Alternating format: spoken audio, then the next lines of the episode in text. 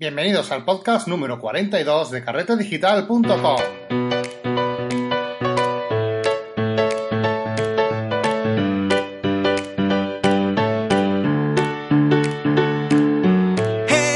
Bienvenidos a este podcast donde hablamos, ya sabéis, de todo lo relacionado con la fotografía y el retoque digital, este mundo tan maravilloso que tanto, tanto, tanto nos apasiona. Hoy venimos con una entrevista muy interesante. Vamos a hablar con Rafael Asquith, un fotógrafo especializado en timelapse que eh, seguro que ya muchos de ustedes conocéis. Posiblemente para mí, para mi gusto, uno de los mejores de España. Y aparte, de fotógrafo es amigo mío y vamos a poder contar con él en su y entrevistarlo donde nos contará un poquito los secretos de este fantástico mundo. Pero antes me gustaría daros a conocer eh, los ganadores de los sorteos que tenemos pendiente. El día 24 cerré el sorteo de, la revista Live, que como ya conocéis eh, estaba en sorteo después del podcast que grabamos de la vida de Robert Capa. ¿Vale? Bueno, pues la revista la ha ganado Juan Carlos Escribano de Madrid. Felicidades eh, ya me he puesto en contacto con él y me ha mandado su dirección y pronto la recibirá, ¿vale? Eh, por otro lado, también tenemos a los ganadores de Photopills. Tenemos dos licencias que se iban a, ir directamente para aquellos suscriptores que dijesen eh, es la caña. ¿Os recordáis? Bueno, pues los más rápidos fueron Manuel Jesús García y José Manuel García. Felicidades a ambos. aquí tenéis vuestro premio y nada, tenéis una suscripción tanto para Android como para eh, iPhone, ¿vale? Tenéis que decidiros por una de ellas. Ya me decís eh, cuál y nada, esa, esa licencia será para ustedes. Y también ya sabéis que tenemos un sorteo de tres licencias más de, para Photopills que se va a ir la primera, porque dijimos que íbamos a ir sorteando una por podcast. La primera licencia se va a ir para eh, Pablo Fernández. A través de su usuario de Twitter, pues retuiteó el, el tweet que hicimos mención al, sorteo de, de, Photopills, ¿vale? Así que felicidades y esa licencia es para ti, ¿vale? Nos ponemos también en contacto contigo eh, por Twitter, ¿vale? Eh, estate pendiente. Eh, por otro lado, también deciros que todavía quedan dos licencias de Photopills pendientes de, de, regalar, ¿vale? ¿Cómo, ¿Cómo podéis participar? Muy fácil, tenéis que retuitear el, el, tweet que ya os he comentado anteriormente y que lo tenéis en las notas del programa, ¿vale? Si vais a las notas de este programa, de la página web, vais a poder ver el tweet donde directamente podéis hacer retweet desde ahí y participar en el sorteo. Quedan dos licencias todavía, eh, Android o de eh, iPhone, ¿de acuerdo? Lo que ustedes queráis.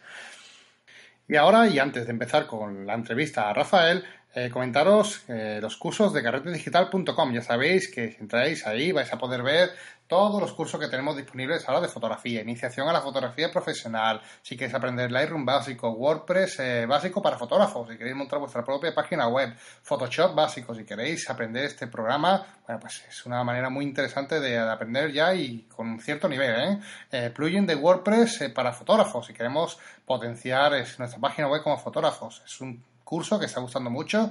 De hecho, en la última clase hablamos de cómo eh, montar una revista online desde nuestra propia página web o incluso eh, para presentar nuestros proyectos personales. Por ejemplo, un proyecto fotográfico, alguna institución o algo. Bueno, pues vamos a poder hacerlo a través de este fantástico plugin que os hablo en la última lección de este curso. Muy, muy interesante. También tenemos eh, otro curso de edición y truco de Photoshop donde resuelvo dudas de eh, los oyentes y por último un curso que sé que os está gustando mucho por, la, por los mensajes que estoy recibiendo que es el de comprar material fotográfico online es un curso muy muy interesante que os va a enseñar los truquitos que utilizo yo vale directamente para eh, comprar al mejor precio a través de internet comprar online y siempre de forma eh, lo más seguro posible, ¿de acuerdo? Así que nada, espero que os guste esos cursos y sin nada más, empezamos con la entrevista que teníamos preparada para hoy. Bueno, pues hoy estamos aquí en este podcast, en el podcast 42, con Rafael Asquith. Eh, como ya sabéis, eh, Rafael Asquith es un fotógrafo eh, que está especializado en fotografía time-lapse, que es un tipo de fotografía muy interesante, que por cierto eh, ya veremos y hablaremos más eh, de esta técnica en este podcast, porque es una cosa muy interesante. Y quería dar la, bienvenida a Rafael. Rafael, buenos días. Buenos días, Marco. ¿Qué tal? ¿Qué tal? ¿Cómo estás? Me alegro mucho de hablar contigo. Igualmente, igualmente. ¿Cómo estás? Bien, bien. Ya estás por aquí por Sevilla, ¿no? Sí, de momento sí, que no estaré mucho tiempo, pero ya sabes, voy y vengo, voy y vengo. Bueno, pues me, alegro mucho de hablar contigo, sobre todo porque mm, he podido y he tenido la suerte de poder compartir eh, mucho, mucho trabajo contigo y, la verdad que es un placer eh, haberte conocido personalmente y ver cómo trabajas y, aprender un poco, un poco de ti. Así que para poder poner un poquito en, en pie a mis oyentes, aquellos que no te conozcan, aunque ya te digo que, tienes un grupo de fans dentro de, mis usuarios de carrete digital que te siguen. sí, sí, sí.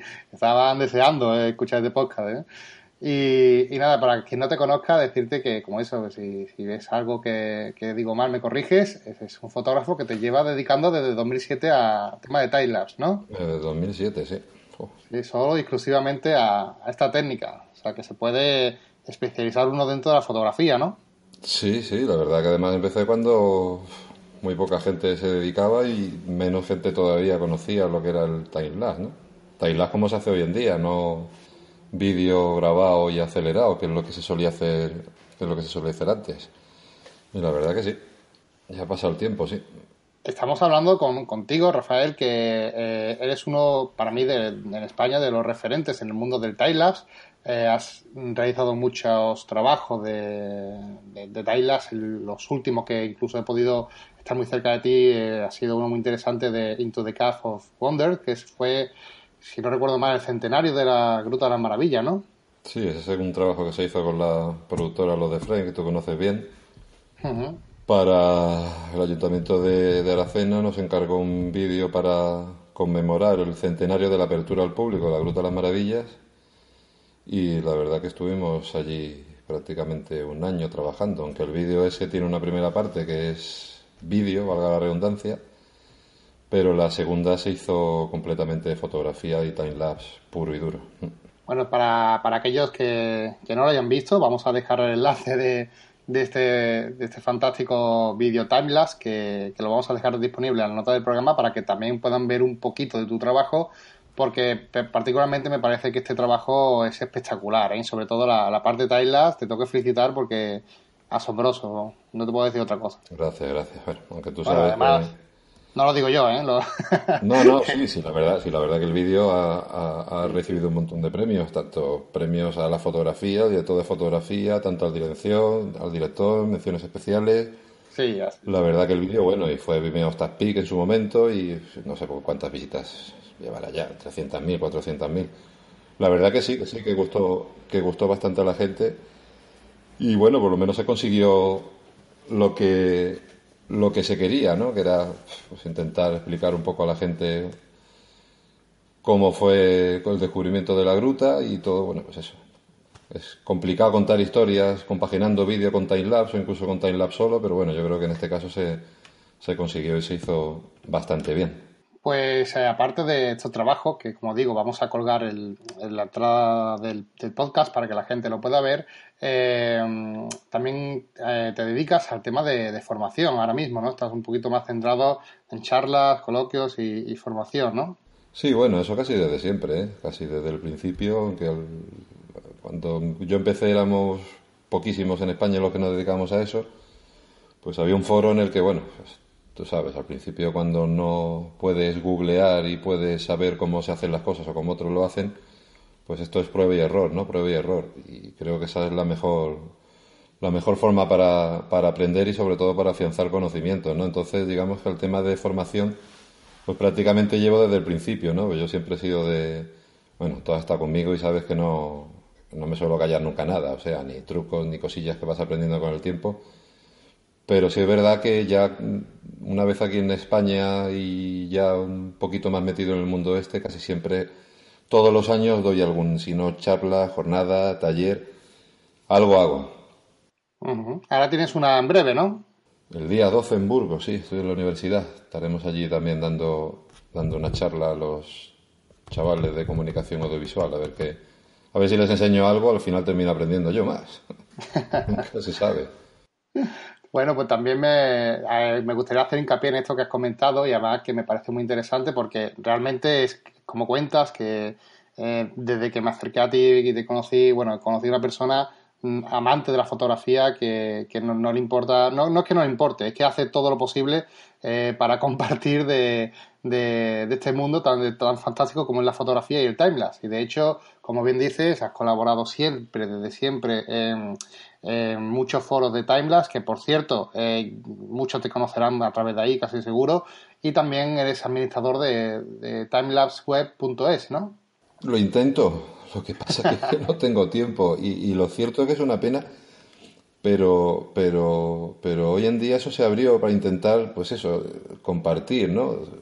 Al final, llevando desde tanto tiempo haciendo esto, pues prácticamente nos conocemos todos, ¿no? Entonces era como, nos conocemos todos y tanto en persona como, como pues por eso, por los trabajos que hacemos, etcétera, entonces era intentar montar algo pues, pues que fuera un punto donde decir, ah, pues mira, estoy haciendo esto, estoy, no sé, compartir no solo conocimientos, sino también pues experiencias y, cosas que estás haciendo, en qué estás trabajando ahora o qué te Lo que pasa que es cierto que hoy en día todo el mundo este de la tecnología, todo este todo este brollo que tenemos de Facebook, los podcasts, todo esto, yo creo que al final se están cargando un poco los se están cargando un poco los foros. Cierto es que también no le estoy prestando yo mucha atención porque no tengo tiempo y no se puede ser ni webmaster, administrador de foro, fotógrafo, hacer timelapse, dar charlas. Pero yo creo que los foros han venido un poquito a menos y, me da pena. Una de las cosas precisamente por la que por la que hice el foro fue eso, intentar a ver si. Pero es complicado, es complicado. Aunque el foro tiene miles de visitas, porque la verdad es que tiene miles de visitas con el con el contenido que tiene ahora mismo pero la gente no participa o no hay una participación que diga, jolín, pues la gente está hablando, comparte o tiene necesidad de un foro, ¿no? De meterse en un ordenador y escribir. Pero bueno, yo seguiré, eso está ahí, lo bueno que tiene Internet, ¿no? Que dejan las cosas y, con el tiempo nunca se sabe. Muy bien, pues también aprovechamos para hacer una llamada a todos los oyentes y decirle que, bueno, si queréis saber o informaros sobre Timelapse, ya sabéis que en esa web timelapseweb.es eh, vais a poder encontrar al proyecto de... Perdona, Marco, pero no solo saber, ¿eh? porque eh, eh, hoy en día es muy fácil, te metes en Google, pum, buscas y ya tienes información, pero claro, esa información la mete alguien, la cuelga alguien, alguien dedica su tiempo a escribirla, ¿no? Para compartirlo con los demás. Entonces es un poco eso, la misma política que llevo yo de compartir con todo el conocimiento que he ido adquiriendo a lo largo de los años, pues es una cosa que me gustaría que en su justa medida, ¿no? Y en, las posibilidades, dentro de las posibilidades de cada uno, pues que también se hiciera, ¿no? Sí, vamos, yo creo que además ese es el espíritu de los foros. Cuando hablamos de, como tú has dicho, que hay mucho contenido multimedia hoy día que puedes digerir. Tenemos podcast, tenemos eh, vídeo, tenemos, bueno, estamos... Eh, tenemos demasiado, no hay tiempo para poder asimilar toda la cantidad de información que tenemos. Información, Muchísima información, pero sí que es verdad que yo, por ejemplo, yo, comparto eso contigo, ¿eh? soy un, amante de los foros, porque también no sé si es que pertenecemos ya a otra época, Rafael. Sí, yo creo que sí, macho. Pero, pero yo creo que eh, en nuestra época eh, un foro antes significaba la fuente de la sabiduría, porque es que estaba todo ahí. O sea, es que era imposible. Eh, yo, bueno, yo aún sigo visitando foros donde mm, colaboro también, y lo que tú dices, es que la esencia de, de un foro no solamente es recibir, es recibir y dar.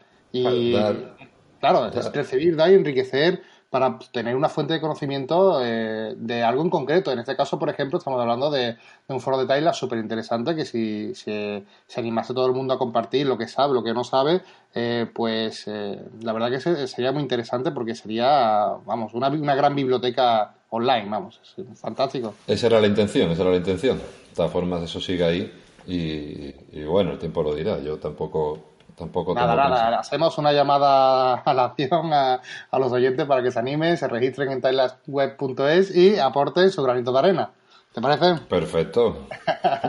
Pero bueno, ya os digo que también hay mucho contenido allí interesante y además de la mano de, Rafael Azcuy que tiene ahí demasiada información que vale oro. Así que si queréis aprender, compartir y también disfrutar de una comunidad de timelapse, eh, os recomiendo la web.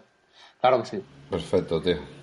Eh, Rafael, una, pregunta, porque ahora mismo, bueno, ahora mismo eh, se puede decir que eres un, para mí, ¿eh? yo hablo siempre desde mi punto de vista, uno de los top de España, has realizado proyectos súper interesantes a nivel de, bueno, con la Diputación de la Junta de Andalucía, de Turismo, has, estado grabando en Senegal, eh, has hecho una película, bueno, he colaborado en una película como director de fotografía, has hecho ahora mismo hace trabajos muy grandes, muy interesantes, con eh, una ventana muy grande hacia ti también de, tu público, pero me gustaría saber, conocer un poco más de ti, eh, un poco más atrás, ¿no? De saber cómo pasaste de, la fotografía al timelapse. Qué, ¿Qué, fue lo que te motivó? ¿Cómo te encandiló esta técnica que, de la cual no ha podido salir de ella?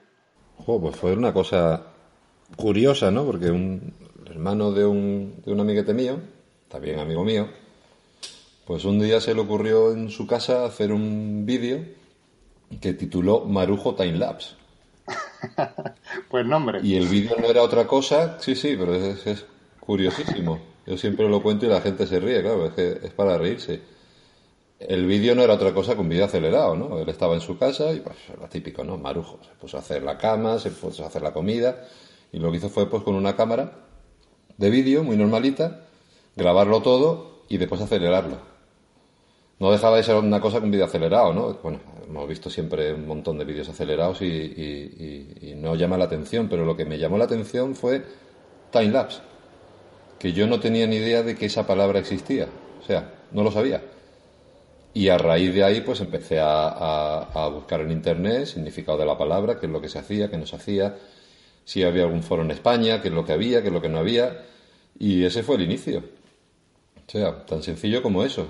Yo venía, había estado haciendo fotografía, bueno, fotografía a nivel como, como, como hacen muchos, ¿no?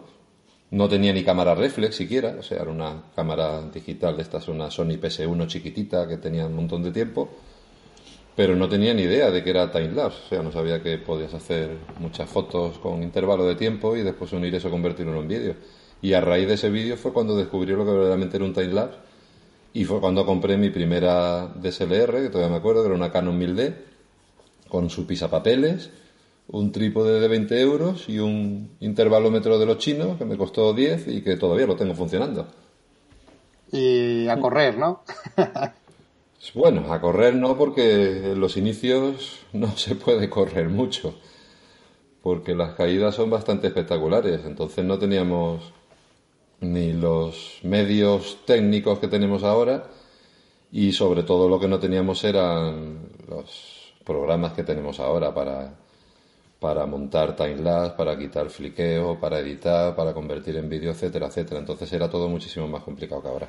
Hombre, la verdad que la evolución, en cuanto no solamente ya a nivel de cámara, que estamos hablando de nivel tecnológico, hemos evolucionado bastante, sino también a nivel de software para temas de postproducción, ha sido una evolución muy importante. Y todo esto te, te pilló a ti desde el principio. Eh, por así decirlo, fue la primera ola, ahí estabas tú arriba, montado en, esa primera ola de, del mundo timelapse y, y, sigues ahí, ¿no? Entonces, eh, me gustaría que nos dijese, o nos aclarase, porque mucha gente también eh, tiene miedo de a la hora de cuando escucha o como ve, ¿no? Como, algo muy parecido a lo que te pasó a ti, ¿no? De cuando escucha por primera vez la palabra Tailab, dice, bueno, ¿esto qué es? ¿no? Es una palabra, una palabreja un poco rara y nada más que te pones a buscar un poco sobre ella, aparecen muchas más raras, hiperlapse, eh, eh, slow motion, eso, son ya las diferentes y variadas técnicas que han ido surgiendo a raíz de, del boom que tuvo hace, pues, te digo yo, hace dos, tres años. El timelapse tuvo un boom impresionante.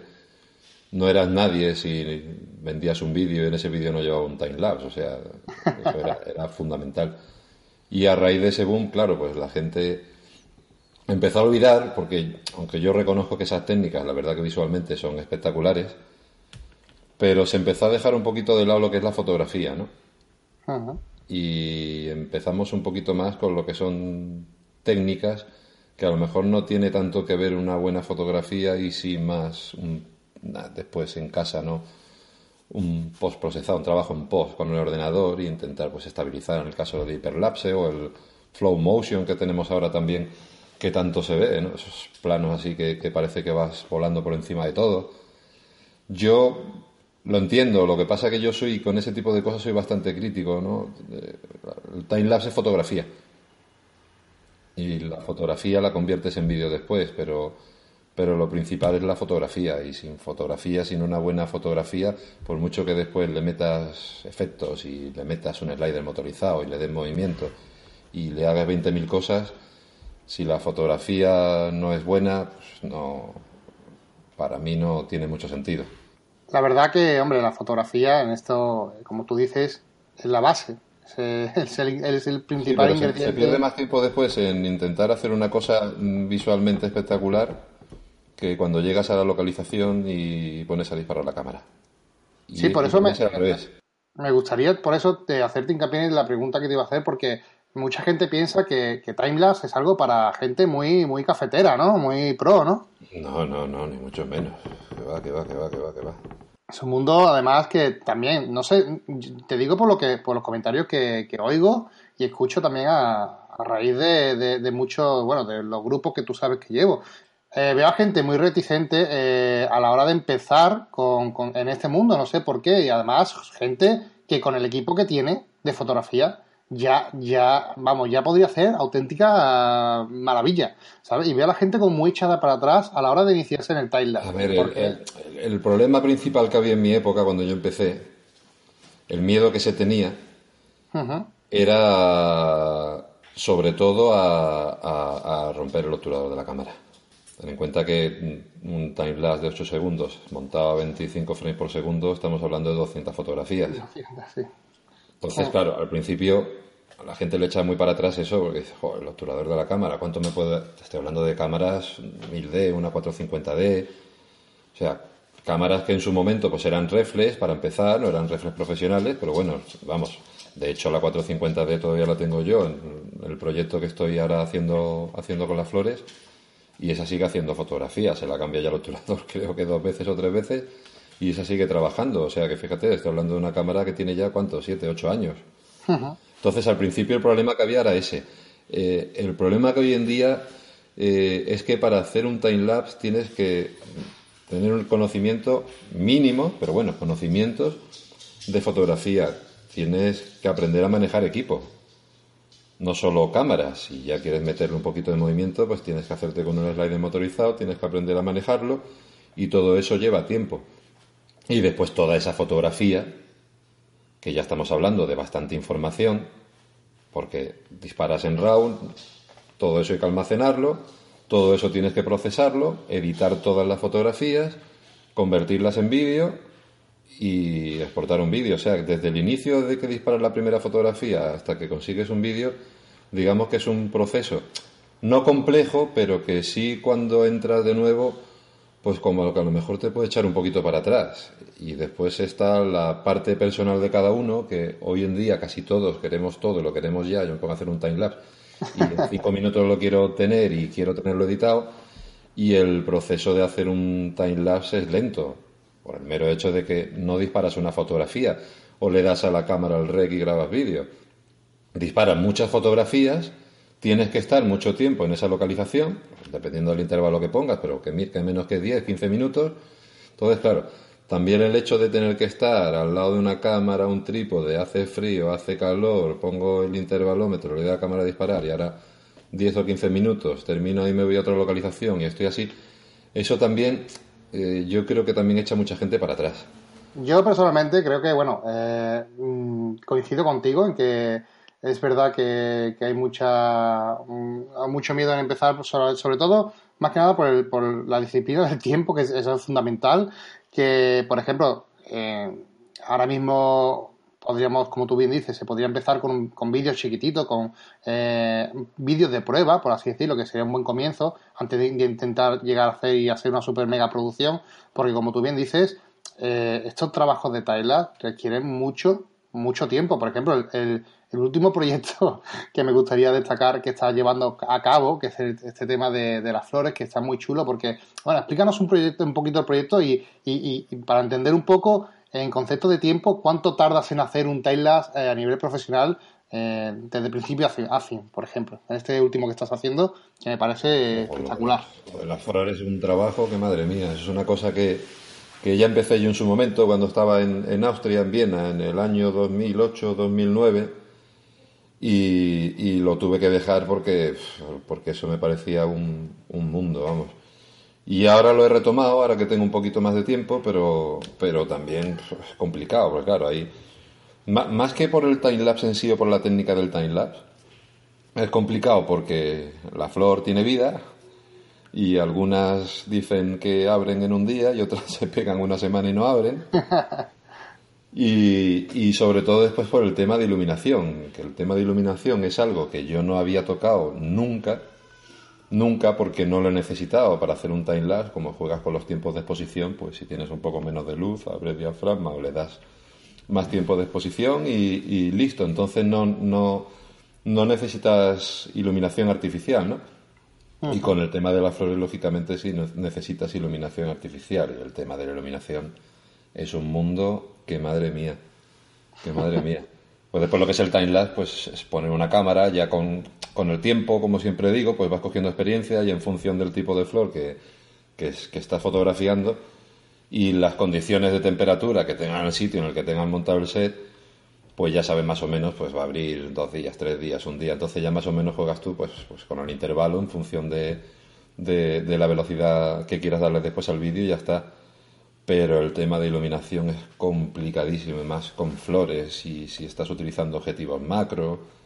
Pero bueno, es una cosa que la verdad que me ya tengo por ahí alguna cosilla, lo que pasa que no, no he subido nada, esto es algo que, que no me he puesto plazo para, para terminar y que lo que está haciendo es pues hacerme ver cosas que incluso antes no había hecho nunca y que, y que estoy aprendiendo, ¿no? Para que veas que siempre, siempre se aprende, se aprende, se sigue aprendiendo siempre, siempre. Sí, más en esta disciplina, porque el, a mí precisamente una de las cosas que más me gustan dentro del mundo timelapse y, y por eso me gustaría también recomendarle a, a la gente que está escuchando, que vaya a escuchar este podcast, que se anime, que se anime a probar, a intentar conocer este mundo, es porque es un mundo donde nunca dejas de aprender, pero... No, no, eso nunca, nunca, nunca. El que diga que lo sabe todo, el que diga que lo sabe todo, o, va muy sobrado o, se está tirando un farol porque te digo yo que no, que va, que va. Yo siempre, siempre, siempre, siempre. Y cada vez que, doy, que doy una charla, aprendo yo también. Porque claro, la, gente te pregunta cosas y tiene inquietudes. Y, y, siempre, siempre, siempre se está aprendiendo. Y bueno, y más hoy en día, ¿no? Que, que, lo que tú hablabas antes de las 20.000 técnicas que están saliendo ahora nuevas, ¿no? Y siempre, siempre se está aprendiendo. Pero vamos, iniciarse hoy en día con un teléfono puedes hacer un time lapse. Tampoco necesitas una cámara reflex. Hay cámaras ya que vienen con, con, intervalómetros incorporados, o sea que tampoco necesitas un intervalómetro. Cualquiera tiene un trípode y si no tiene un trípode no necesitas comprarte un trípode profesional. Poner, incluso he visto gente cuando empezó que directamente cogía, ponía la cámara en una zona eh, eh, rígida, en un soporte, en un sitio que pudiera apoyarlo un poco y le daba a disparar a la cámara. Gente que ha hecho time lapses sin intervalómetro. O iban con un reloj, iban viendo el tiempo, el segundero, y ah, intentando que el, que el, intervalo entre foto y foto fuera mm, por lo menos el mismo o si no muy parecido, y después a monte han hecho un time lapse. O sea que para hacer un time lapse no necesitas más que una cámara, un, un objetivo, un trípode y un intervalómetro. Y ganas de hacerlo, claro. Muchas ganas. Después es cierto que cuando, cuando empiezas y, y, montas tu primer timelapse, aunque técnicamente a lo mejor tenga 500.000 fallos, que eso los hemos tenido y los seguimos teniendo todos, pero sí es cierto que hace ilusión, ¿no? Porque ves ostras, he montado que la cantidad de fotografías estas las he convertido en un vídeo y le das a reproducir y, ves, pues eso, pues es un timelapse de nubes, si es de coches, si es lo que sea, y la verdad que da, da bastante alegría, por lo menos a mí me la dio en su momento y te aseguro que hoy en día cuando, cuando monto un time lapse todavía me sigue sorprendiendo un poco, ¿no? Cómo, cómo puedes llegar a conseguir, utilizando tantas técnicas, llegar a unirlas todas y, y, conseguir un vídeo, ¿no? La verdad que, vamos, que no es complicado, o sea, que la gente no se eche para atrás ni mucho menos, porque no tienes que disparar en RAW, no tienes que conseguir absolutamente nada que, que, todo el mundo se vaya a sorprender y, a base de, practicar y de salir y de hacer fotografía, pues le vas a ir cogiendo el gustillo a la técnica y sobre todo vas a ir viendo resultados, que es lo que, es lo que te dan ganas de seguir. Y Rafael, una, una pregunta también, ¿qué diferencia ves, eh, o sea, ¿qué, qué, podemos controlar a través del timelapse que, por ejemplo, no podamos hacer a través de un vídeo acelerado, como comentas? ¿Por qué debemos de hacer timelapse en vez de vídeo acelerado? Bueno, la, diferencia principal es la calidad. Aunque hoy en día ya con las cámaras 4K y las nuevas red que ahora te graban a 4 a 8K, etcétera, etcétera, pero yo principalmente aparte de los aspectos técnicos, ¿no? O sea, aspectos técnicos te estoy hablando pues que te digo yo de de, por ejemplo, la limitación que tiene la cámara de grabar solo 29 o 30 minutos, eh, la calidad, todos sabemos ya los, los, los formatos, los codes que utilizan las cámaras, ¿no? Entonces, la principal ventaja es la calidad que te da la fotografía a la hora de trabajarla. O sea, y más hoy en día, o sea. Claro, y la posibilidad de, de edición después también mucho más fina que el vídeo. Hombre, hombre, por supuesto. Vamos, por supuesto, está clarísimo. Te hablo a nivel eh, de usuario que empieza o usuario medio, con unas cámaras que puedes ir cualquiera y, puede comprar por, por, menos de mil euros disparando en RAW. O sea, ahora si ya nos ponemos a, otras, a otros niveles de, lo que te decía antes, de red, que son cámaras que tienen un rango dinámico espectacular, ya olvídate pero incluso así yo creo que la fotografía para timelapse, eh, vamos, creo que, sigue y, seguirá siempre. Porque la posibilidad que tienes hoy un RAW, el rango dinámico que tiene cualquier camarita, es impresionante. El software, Lightroom, por ejemplo, tú que, tú que estás haciendo los tutoriales de Lightroom, eh, habrás podido comprobar la cantidad de información que se le puede sacar hoy en día a un RAW. Sí, bueno, es increíble, ¿no? Entonces, esa, esa facilidad al final lo que hace es redundar en la calidad de la imagen que vas a conseguir cuando conviertas en el vídeo, ¿no? O sea, cuando ya exportas el vídeo. Yo además, eh, hay gente que trabaja, pues bueno, utiliza Lightroom y utilizando el LR Time Lapse, es un programa que utilizamos para, sobre todo para quitar los cambios de luz que se puedan producir en la escena y para, y bueno, para unas cuantas cosillas más. Eh, hay gente que lo que hace es ya, una vez ha editado la imagen, la exporta, la convierte en vídeo y después, pues en el programa de edición, en After Effects, en Premiere, en Final Cut, que utilice, pues le da unos retoques, la retoca otro poquillo. Yo, por ejemplo, sin embargo, siempre trabajo en RAW y siempre exporto el RAW una vez editado la primera edición. Siempre lo exporto a TIFF, 16 bits, para no perder calidad ninguna. Y en el programa de edición lo que hago es trabajar con una secuencia de imágenes TIFF no trabajo sobre el vídeo, porque a lo mejor llegas a edición y dices, ostras, pues me gustaría hacer esto, me gustaría hacer lo otro. Siempre trabajo en máxima calidad, siempre, siempre, siempre. Y eso te lo da trabajar en RAW y trabajar en fotografía. O sea, para mí es la ventaja principal. Claro, además, vamos, como bien dices, la, la calidad se nota bastante y nada más que, vamos, os invito a que veáis el, el trabajo de, Rafael si no lo habéis visto para que podáis comprobar la, diferencia, ¿no? Porque, por ejemplo, eh, este último que hemos comentado, uno de los últimos trabajos que has hecho, que es el de la Gruta de las Maravillas, aquí se puede ver perfectamente hasta dónde podemos llevar a nivel de calidad eh, el tema del timelapse, ¿verdad? hoy, hoy, si se volviera a repetir el trabajo ese, la calidad sería todavía muchísimo mejor pero muchísimo mejor, muchísimo mejor. Ese trabajo se hizo en HDR, entre comillas, tres exposiciones para cada, para cada fotografía, para cada frame, y hoy en día se podría conseguir muchísima más calidad. Mira que se utilizó una Canon 5D Mark II, todo lente SL de, Canon, o sea que el, que el equipo que teníamos era, era bueno pero yo creo que los sensores de hoy en día han mejorado muchísimo, las cámaras han mejorado muchísimo. Eh, ahora tengo cámaras que para determinadas escenas, en vez de tres exposiciones, podría hacer incluso cinco, con lo cual todavía podríamos captar más rango dinámico en la escena. Y no sé, yo creo que se podría hacer mejor. El trabajo es espectacular, salió espectacular, tiene sus cosillas, como todo, porque además las condiciones en las que trabajamos allí fueron bastante complicadas, tanto de iluminación como de humedad, como de temperatura. Pero se podría, hoy en día se podría hacer mejor. Las cámaras, y mira que tampoco hace tanto tiempo, pero las, las cámaras han mejorado muchísimo. Yo estoy trabajando ahora con, con Pentax. Tengo una Pentax K1 full frame y dos K3 y es impresionante lo que una camarita, porque las K3 son cámaras que cuestan menos de 1000 euros, están 700 euros, 800 euros, y te puede dar, vamos, una calidad impresionante. Pasa que siempre estamos hablando de, de, calidad, ¿no? De, intentar, y el problema que tiene todo eso es que trabajas en RAW, que son muchas fotografías, que necesitas almacenar, que necesitas hacer copias de seguridad. Entonces, si lo haces a nivel profesional o son encargos que te realizan, pues lógicamente mm, tienes que invertir en equipo y tienes que, y tienes que trabajar esa calidad sí o sí. Barato no es. No, no, te aseguro que barato no es, y más hoy en día.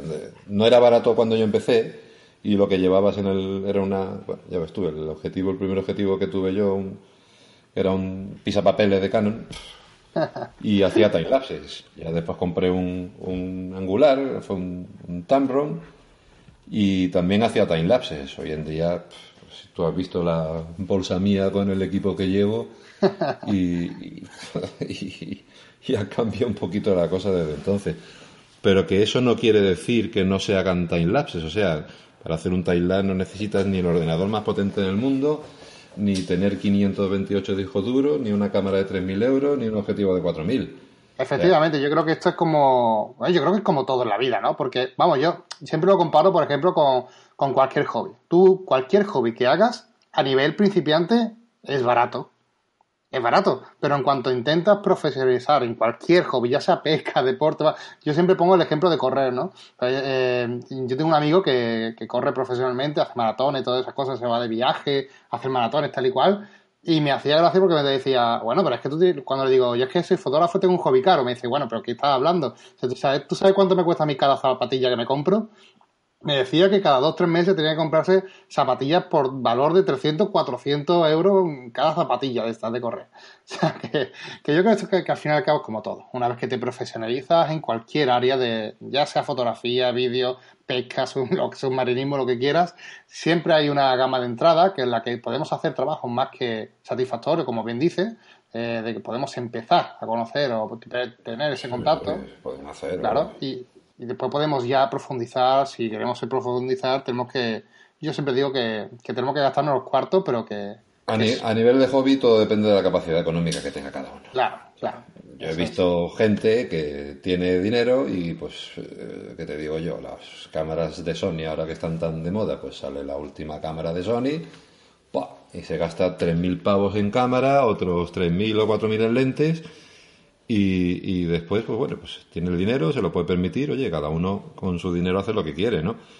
Después a lo mejor lo ves, pues claro, y, utiliza la cámara, pues eso, hace, si, si hace timelapse, hace dos o tres, y, después utiliza la cámara en modo turista, que lo llamo yo, ¿no? entonces, claro, dice, bueno, pues tiene la pasta.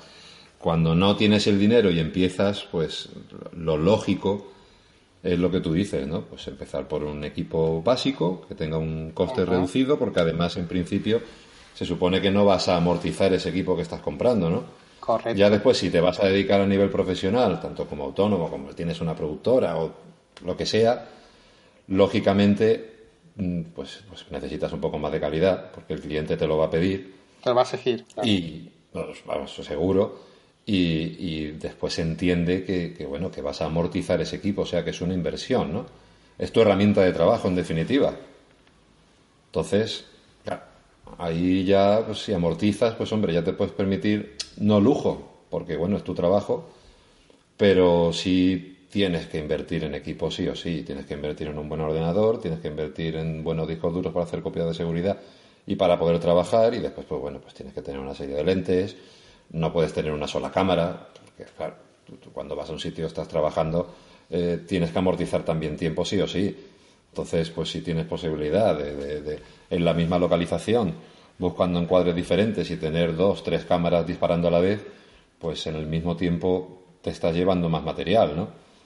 Entonces, claro, nivel hobby, pues cada uno que haga lo que quiera y, y que se compre lo que quiera o lo que pueda a nivel profesional, bueno, pues ya tienes que invertir un poquito más. Pero vamos, también te digo que hay gente que a nivel profesional, bueno, ya te he dicho, yo la, la 450 de mía todavía sigue disparando, todavía sigue haciendo timelapse, ¿eh? Y probablemente yo te enseño un timelapse hecho con esa y hecho con la K1, que es la última que tengo, que ha salido hace nada. Y, y no nota la diferencia. Tienes que tener muy buen ojo y te tendría que decir yo a lo mejor que soy el que lo ha hecho, el que lo ha editado, el que lo ha montado, el que ha visto los fallos, eh, para que tú notaras diferencia, ¿no? Hoy que está tan de moda el 4K, todo el mundo 4K, 4K, ya en el 2007 con una 450D se podía exportar, bueno, se podía no. De hecho, las copias de seguridad que yo guardaba era a, máxima resolución de cámara que si no llegaba al 4K le faltaba poco. No recuerdo ahora mismo la resolución de la 450D, pero vamos. O sea, que el 4K en timelapse ha estado trabajando siempre. No es una cosa nueva de ahora. Lo que pasa que, claro, nadie te pedía 4K porque el 4K no se sabía ni lo que era. No, y aparte no había manera de verlo. Como aquí siempre vamos, vamos muy atrasados. No, no, no, no. Cogías el, el, vídeo exportado a máxima resolución, guardabas copia de seguridad, pero después ese vídeo al cliente o para proyectos tuyos personales, ya editarlo a Full HD a 1080 ya era como para la leche. Cuando salieron ya las televisiones de verdad Full HD, eso ya cuando lo veías era... Y sin embargo, fíjate hoy en día, ¿no? Tampoco ha pasado tanto tiempo y ya estamos con el 4K, pero yo tengo vídeos aquí guardados de cuando empecé que están a 4K.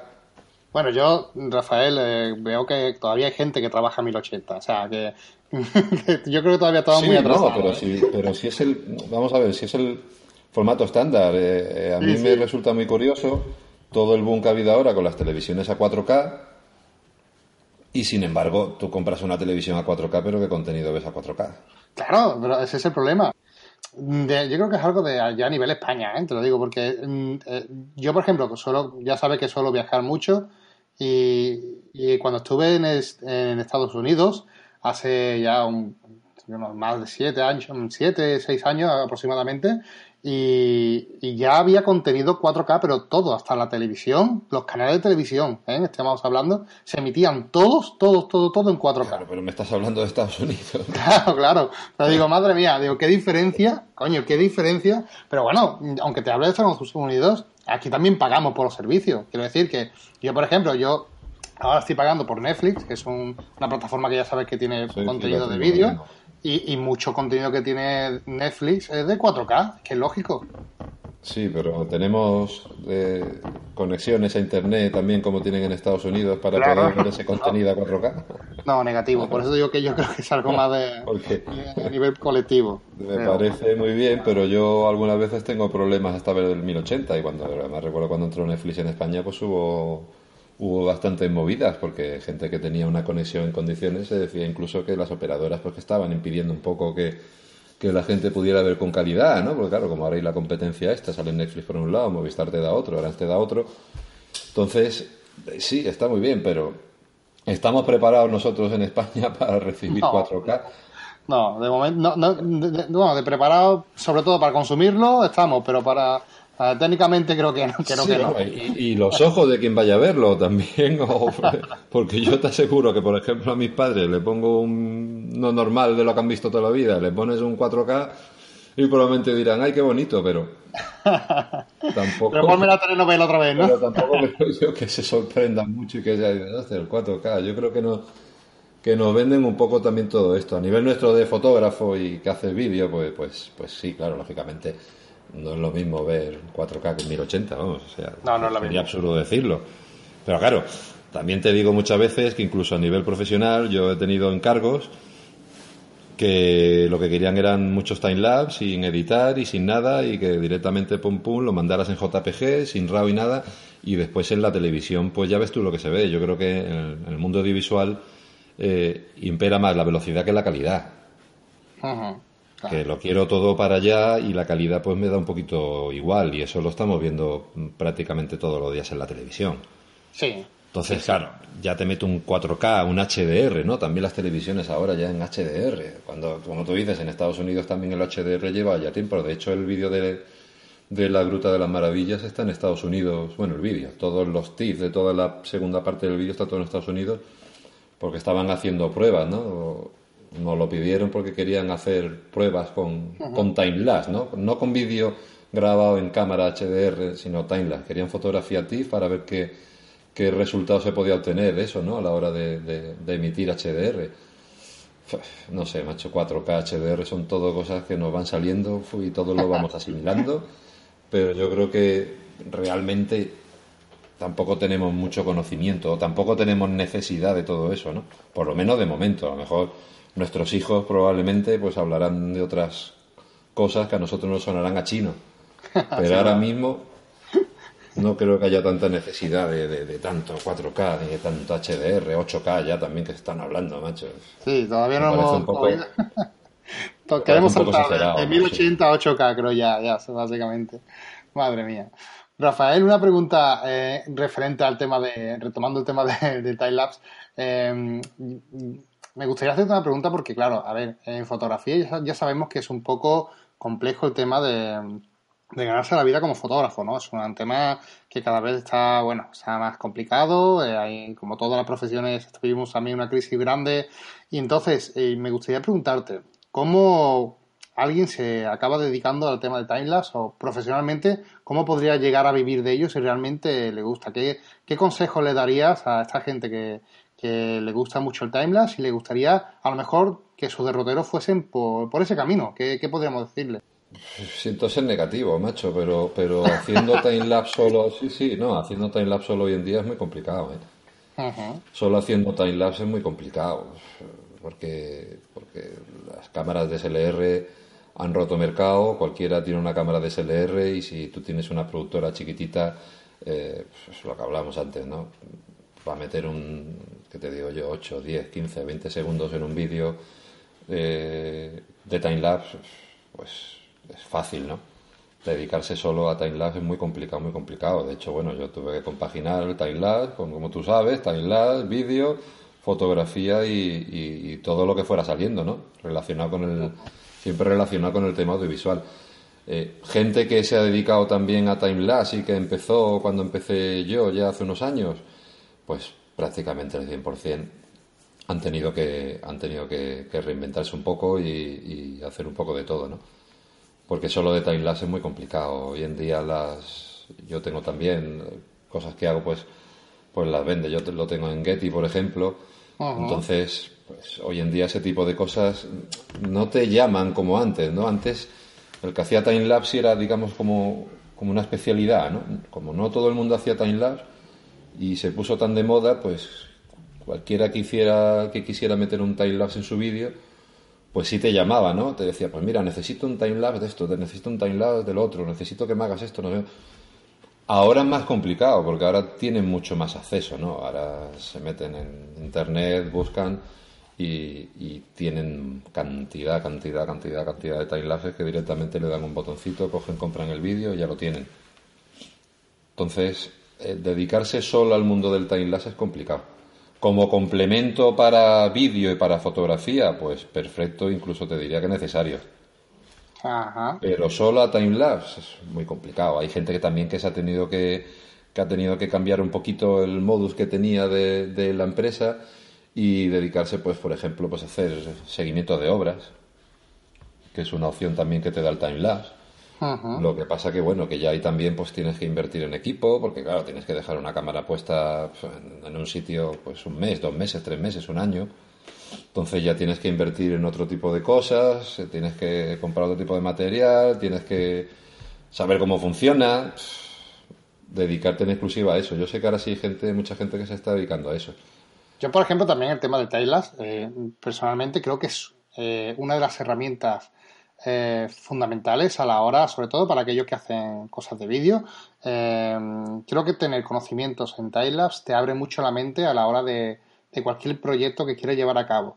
Y entonces, eh, como tú bien dices, yo creo que el timelapse se tiene que compaginar con otro tipo de, Sí, con otras técnicas, vídeo, o sea, tienes sí, con otro tipo de técnica, con otro tipo de, de, especialidades, porque creo que además se aprovecha muchísimo. O sea, quiero decir que es que, es que te aporta tantos conocimientos que de verdad creo que merece muchísimo la pena invertir en aprender sobre timelapse porque vas a poder llegar a hacer cosas que ni se te habían pasado antes por la cabeza.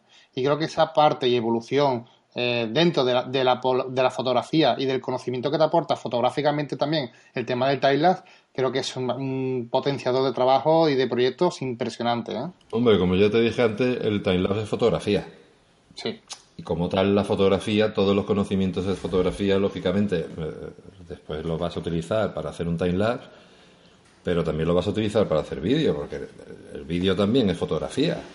O sea, y el timelapse hay que editarlo. Todos esos conocimientos que te da el manejo de determinado software, pues después a la hora de editar un vídeo, a la hora de hacer una fotografía, pues yo creo que está todo relacionado, ¿no? Entonces, son tantos conocimientos que lo hagas, lo utilices para timelapse, lo utilices para fotografía o lo utilices para vídeo, al final esos conocimientos los tienes y seguramente los vas a aplicar.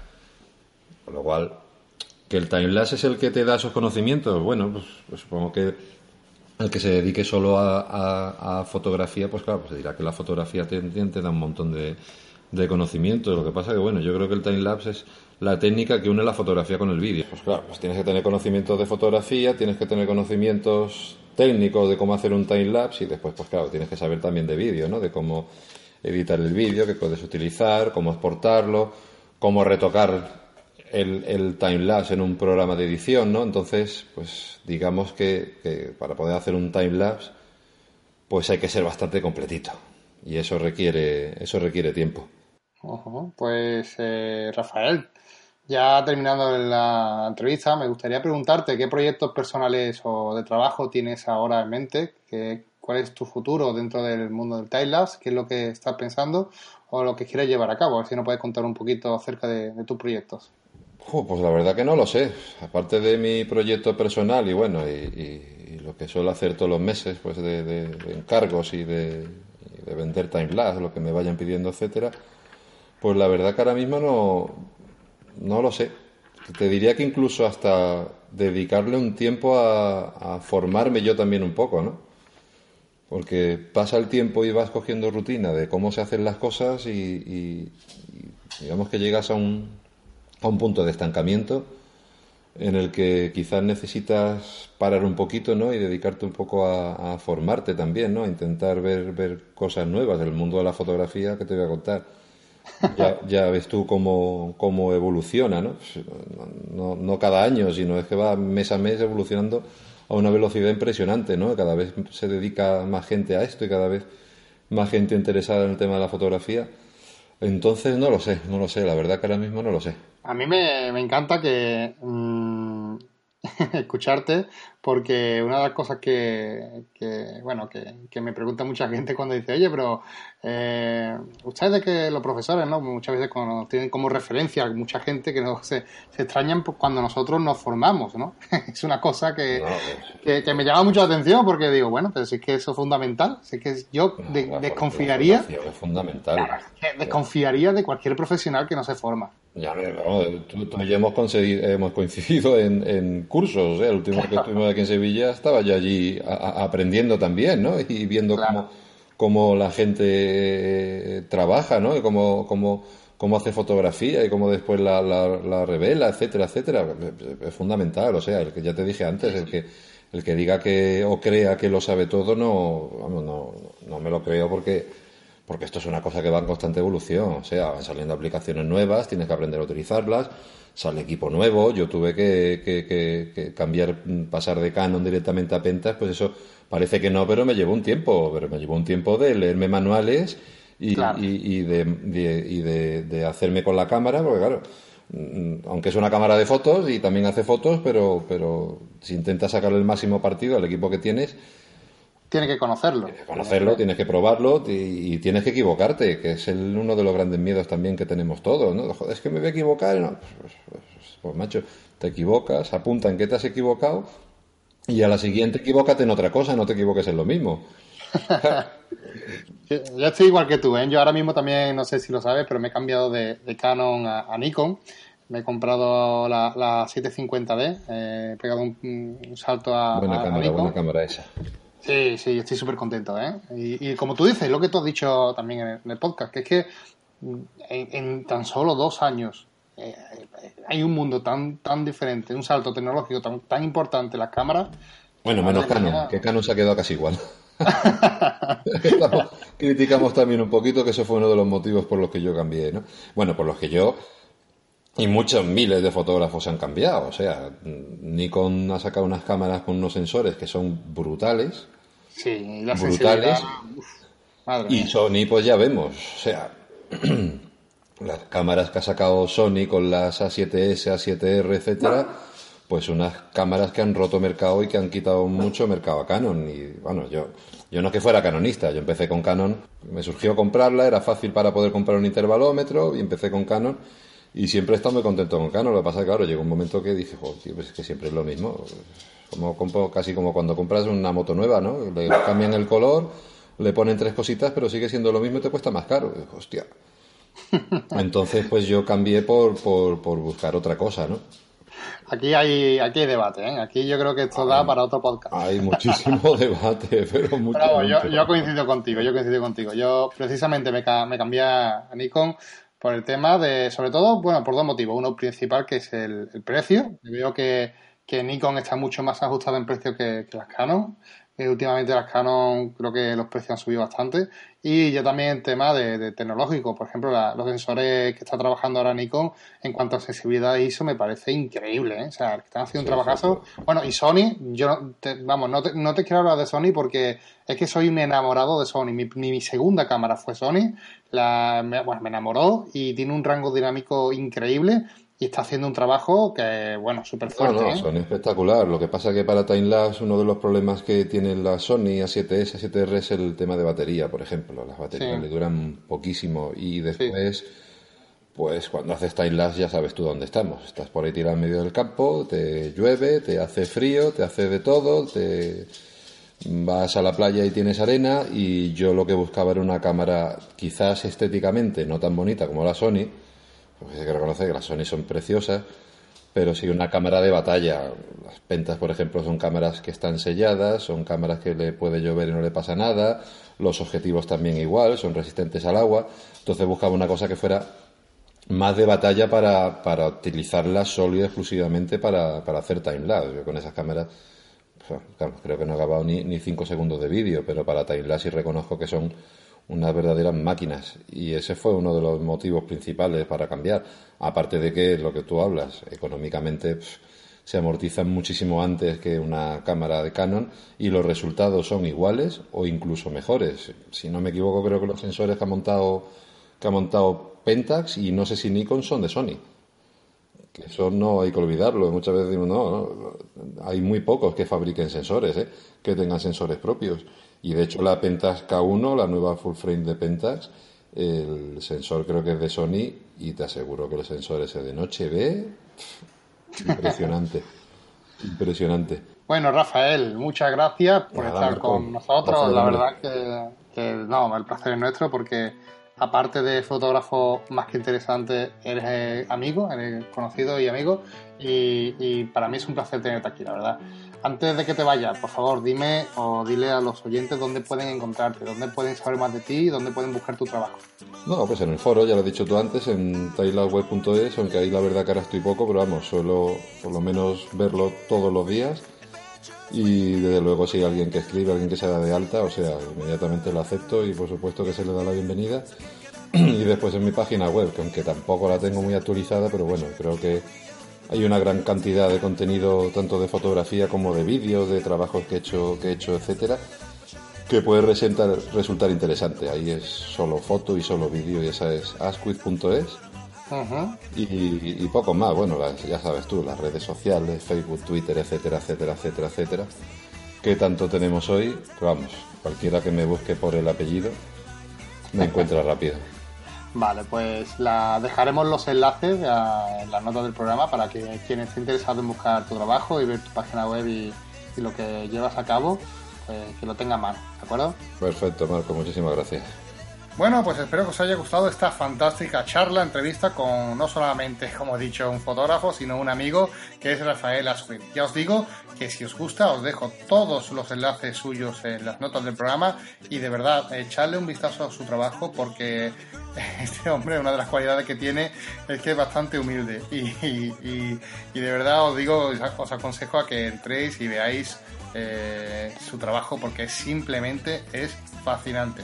Me encanta, me encanta. Así que un placer tenerlo aquí con nosotros y espero que os haya gustado y que sea de interés para todos los que estáis escuchando. Muchas gracias de nuevo por escuchar los podcasts de Carreta Digital y por estar de nuevo con nosotros.